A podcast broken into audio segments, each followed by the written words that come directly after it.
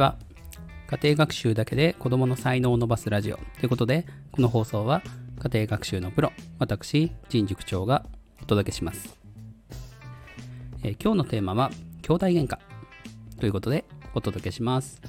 えー、各言う私も、えー妹が、まあ、3つ下の妹がおりまして、それはそれは、えひどい喧嘩をしておりました。うん。今思えば、なんであんなに、なんだろうな、まあ、妹がこう、憎いというか、嫌だというか、なんかすごいね、こうそういう感情がね、強かったんですよね、子供の頃。でこれ、大人になると不思議となくなりません？全然気にならないですよね、今は。なんで、あの、小学生時代ね、あんなに、えっ、と、妹とずっと喧嘩してたのか、今となっては正直謎です。うん。まあ、そういう方多いんじゃないですかね。で、結論から言うと、親にできることは、えっ、と、まあ、同じように接するよりも、それぞれ別の人としてきちんと、ね、それぞれの個性を評価してあげることが大切かなと思います。えーそれでは詳しくお話ししていきます。えーまず、兄弟であっても、全く別の人間だということを、親は、えー心に留めておく方がいいかなと思います。兄弟っていうと、まあ特にね、男、男とか、女、女とかだと、最初のうち、まあお姉ちゃんは、まあこうだから妹もこうだろうとか、まあお兄ちゃんこんな感じだから弟もこんな感じで育つかなとかって思うんですけど、まあ大体ね、予想外れるんですよね。まあこれは、やっぱり、兄弟って言っても、全く別の人間なんですよね。繰り返しますけど。うん。だから、兄弟って捉えるんじゃなくて、もう、誰々さん、誰々さんっていう、まあ、別の人として捉えてあげるのがいいかなと思います。まあ、それでも、もちろんその、えー兄弟なんで似ますよね。うん。まあ、似てるっていうのは別に、まあ、兄弟っていうふうに捉えなくて、あ、こういうところは共通点があるんだなとか、あこういうところが違うんだなとか、そのぐらいで感じればいいんじゃないかなって、個人的には思っています。で、えっ、と、日本の、まあ、兄弟観みたいなやつを、ちょっとね、疑ってみるのもいいんじゃないかと思ってまして、で、日本って、なんか、こう、お兄ちゃん、お姉ちゃんが、こうで、しっかりしなさい、面倒見なさいみたいなのあるじゃないですか。私、どうだったかちょっと覚えてないですけど、やっぱりなんかお兄ちゃんっていうと、こう、下の子の面倒見なきゃいけないみたいなのが、結構根強くて、で、それが案外、上の子にとってはプレッシャーになってたり、こう、それが原因で、弟とか妹嫌いになったりとか、することがあるんで、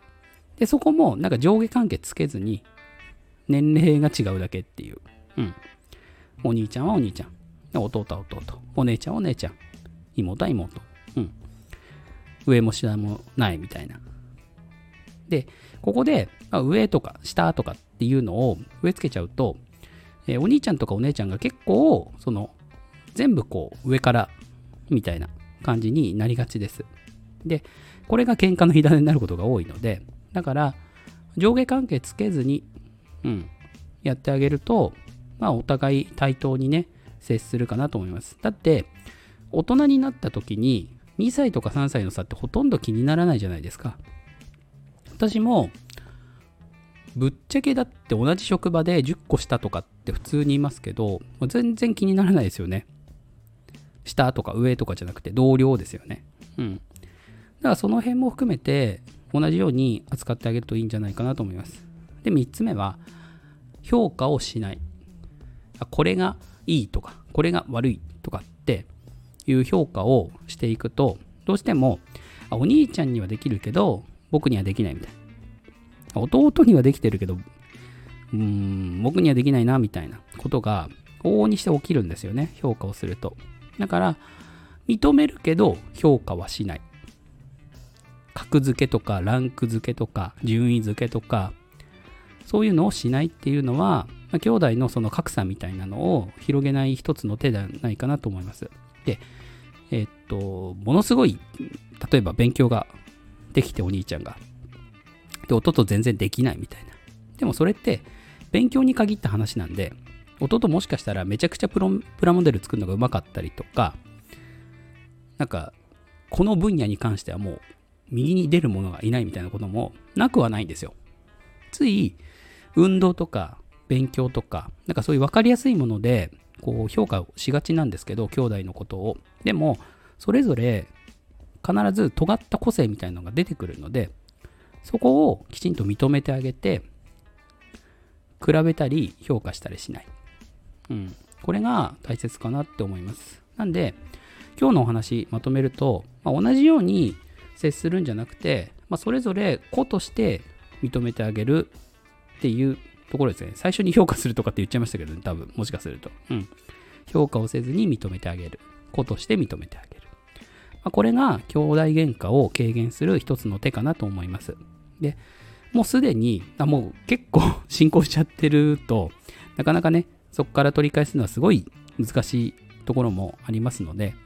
じっくり向き合っていただければなと思います。で、これからまあちっちゃい子供をね、えー、育ててきますよっていう方は、まあ今のお話みたいなのを頭の片隅にでも置いておいていただければ、少し子育てが楽になるかもしれません。えー、今日のお話はここまでです。